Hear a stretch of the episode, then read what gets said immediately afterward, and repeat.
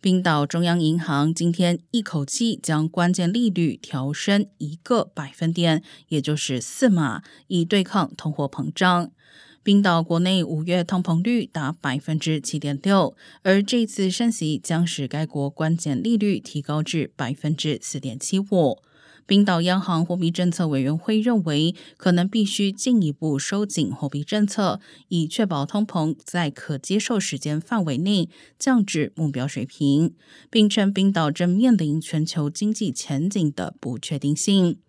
冰岛央行上次提高关键利率是在五月初，同样调升整整一个百分点。